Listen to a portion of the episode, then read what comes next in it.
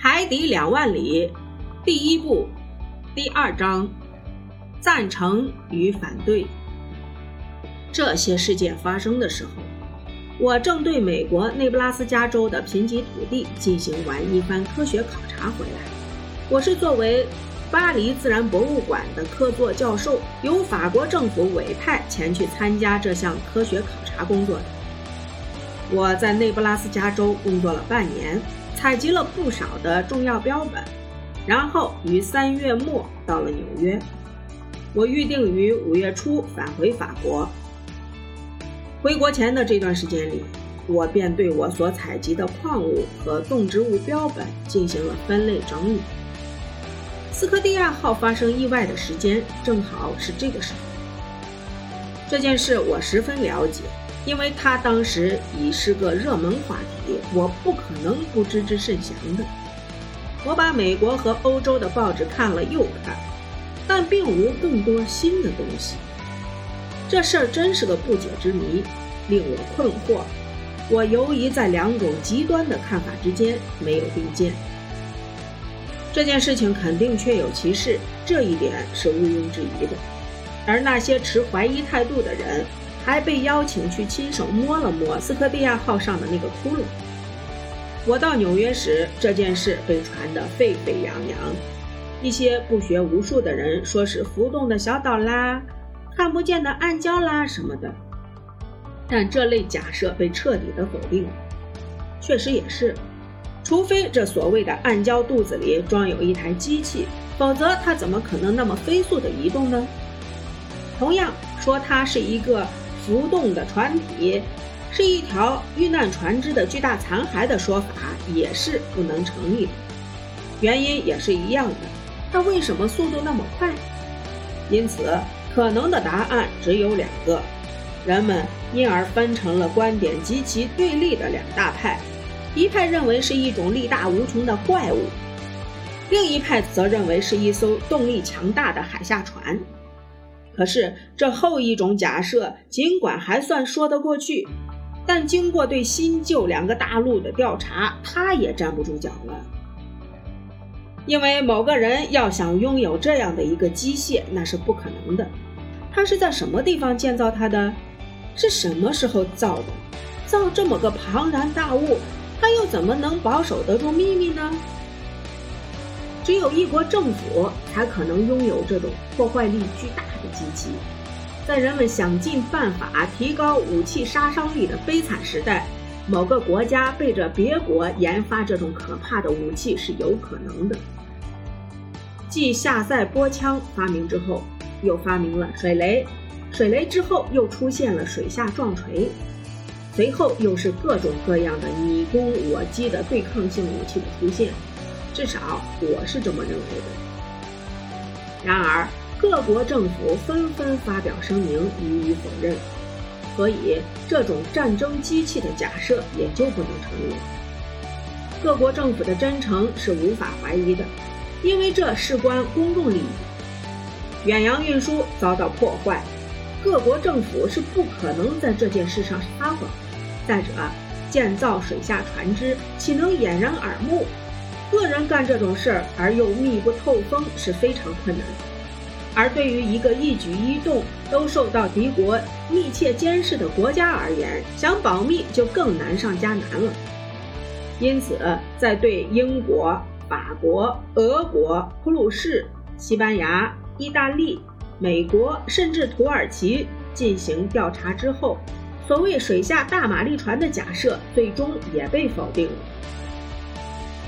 尽管小报仍在不断的讽刺挖苦这个大怪物，可是它依然在海上飘来飘去，因此人们任由想象力驰骋，竟至于荒诞不经地说是一种鱼。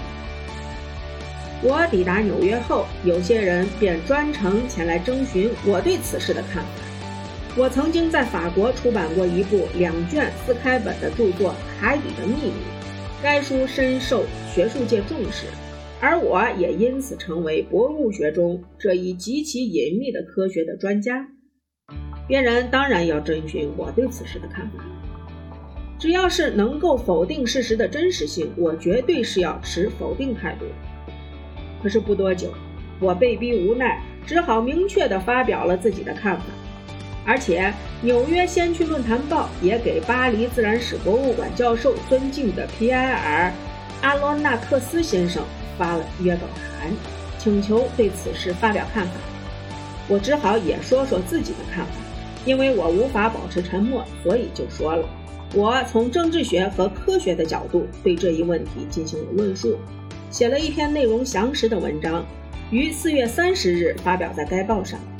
在此，我把拙文的摘要抄录如下：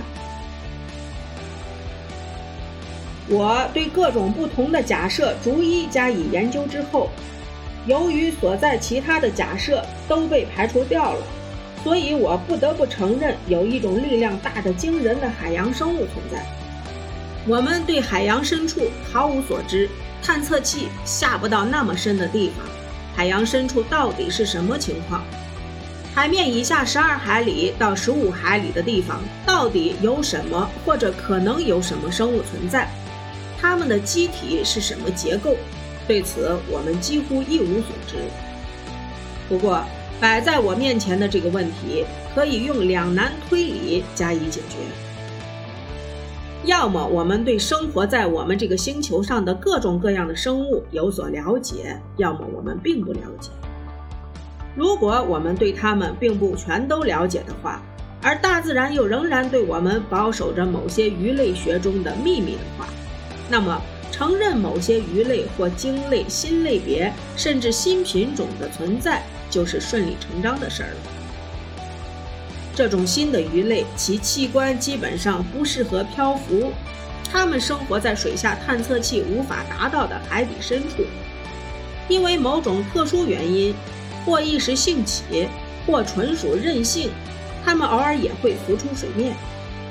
反之，如果我们了解所有这类生物，那么该从已经分类了的海洋生物中去查找我们所说的那个动物。在这种情况下，我就会倾向于它属于一种巨大的独角鲸什么的。一般的独角鲸或海麒麟身长通常为六十尺。把它扩大至五倍，甚至十倍，再根据其增加的长度赋予它相应的力量，同时增强其攻击能力。这便是我们所要查找的那个动物。它将具有香农号的军官们所确定的长度，具有撞斯特迪亚号的触角和撞坏一只汽船铁壳的力量。确实，据一些博物学家的看法。独角鲸有一把象牙制的利剑或一只骨质的戟，那是一颗坚如钢铁的大牙。有人在鲸鱼身上发现过这种大牙，那是独角鲸成功的攻击了鲸鱼之后所留下的。还有人在船体吃水线下拔出了这类牙齿，它们像锋利的钻头或戳穿木桶似的把船底凿穿。巴黎医学院陈列室里就收藏了一颗这样的锯齿，长二点二五米，根部宽四十八厘米。那么，假设把这种动物的攻击武器的威力加大十倍，那它的力量也得加大十倍。再让它以每小时二十海里的速度游动，用它的速度乘以它的重量，便可以求出它所造成的海难所需要的冲击力了。因此。在获取更多的资料之前，我认为那是一头独角鲸。它体型庞大，身上长着并非一只戟，而是像驱逐舰或战舰的金属冲角一类的武器。它既具有舰船的重量，又具有它们，又具有与它们相同的动力。这一无法解释的现象，就这么做了解说。要么干脆就说，不管大家是瞥见、看到、感觉或察觉到什么，反正这纯属无稽之谈。这种可能性也不能排除。最后说的这句话很差劲儿。我之所以这么说，是多少想保持点教授的尊严，免得让美国人笑话。因为美国人嘲笑起人来是不客气的。我这是在给自己留点余地。其实我心里是承认这个怪物的存在。我的文章引起了激烈的争论，反响很大，有不少人赞同我的观点，而且该文的结论也留下了遐想的空间。人的头脑就喜欢这种对超自然生物的奇思异想，而海洋正可以为这种遐想提供空间，因为海洋是这类庞大的生物赖以生存繁衍的最佳场所。与之相比，陆地上的动物，如大象和犀牛，简直小得可怜。海洋里生活着人们已知的一些最大的哺乳类动物。因此，也可能还隐藏着人们尚不知晓的一些硕大无朋的软体动物，一些看着会让人毛骨悚然的甲壳类动物，比如一百米长的大虾或两百吨重的螃蟹什么的。这有什么不可能的？从前，各个地质纪的陆地运动，如四足兽、四手兽、爬行类、鸟类，都是用大模型造出来的。造物主用巨型模具把它们制造出来，经年累月，斗转星移，模具在逐渐的变小。既然地核几乎处于不断的变化之中，而海洋却始终不变，那么在深不可及的海洋深层，为什么就不可能存留另一个时代的巨大物件的模具呢？海洋的年即地核的世纪。而世纪则是地核的千年，那么海洋为什么就不能在其中保留着那些巨大生物的最后一些变种呢？我自己也被引向了这种种的幻想之中，可我是不能这样的，我必须中断这种幻想，因为我觉得时间已经把这些幻想变成了令人胆战的现实。我再说一遍。大家都一致认为存在着一种神奇的东西，而这种东西却又与大海蛇什么的并无共同之处。如果说这些人只是把这件事当做一个有待解决的纯科学问题的话，那么另外一些人，特别是英美两国之间一些更注重实际的人，则主张把这个可怕的怪物从海洋中清除掉，以保证横渡大洋的交通运输的安全。工商界的报章就是以这种态度来看待这一问题的。海洋商情杂志、船舶协会报、游船报、海事与殖民地杂志等所有那些为声称要提高保费的保险公司说话的报刊杂志，在这个问题上态度完全一致。公众舆论形成之后，美利坚合众国率先发表了声明，纽约已做好了准备，组织起一支。远征队前去清除独角鲸，一艘名为亚伯拉罕·林肯的驱逐舰已跃跃欲试，争取尽快远航。各武器库的大门已向法拉格特舰长敞开，他正积极地装备自己的舰艇。事情偏这么怪，等你决心要追逐这个怪物时，这个怪物却不见了踪影。此后的两个月里。再也没听到有关他的消息，也没有一艘船与他遭遇。这头独角鲸就像已经得知人们正在追捕他似的，因为大家谈他谈得太多了，甚至还通过岳阳电报谈论他。于是，一些爱说笑的人便说：“这个精明的怪家伙游经海底电缆时截获了电报，听见了风声，便藏而不露了。”这么一来，这艘已经准备好远征并装备了威力很强的捕鲸炮的快速驱逐舰，竟不知应该驶向何方。人们的情绪越来越烦躁。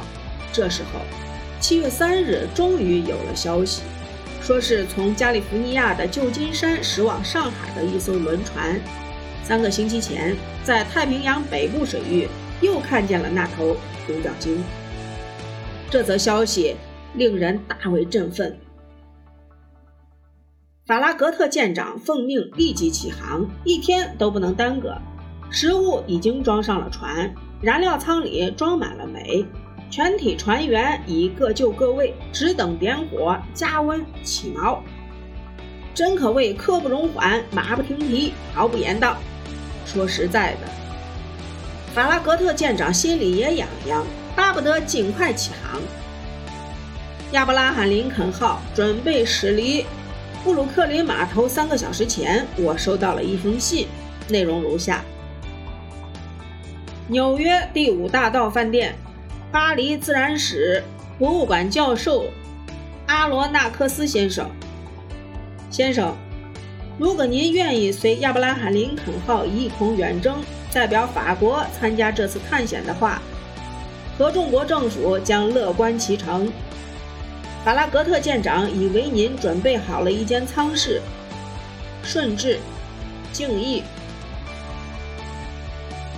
海军部部长基比·霍布森。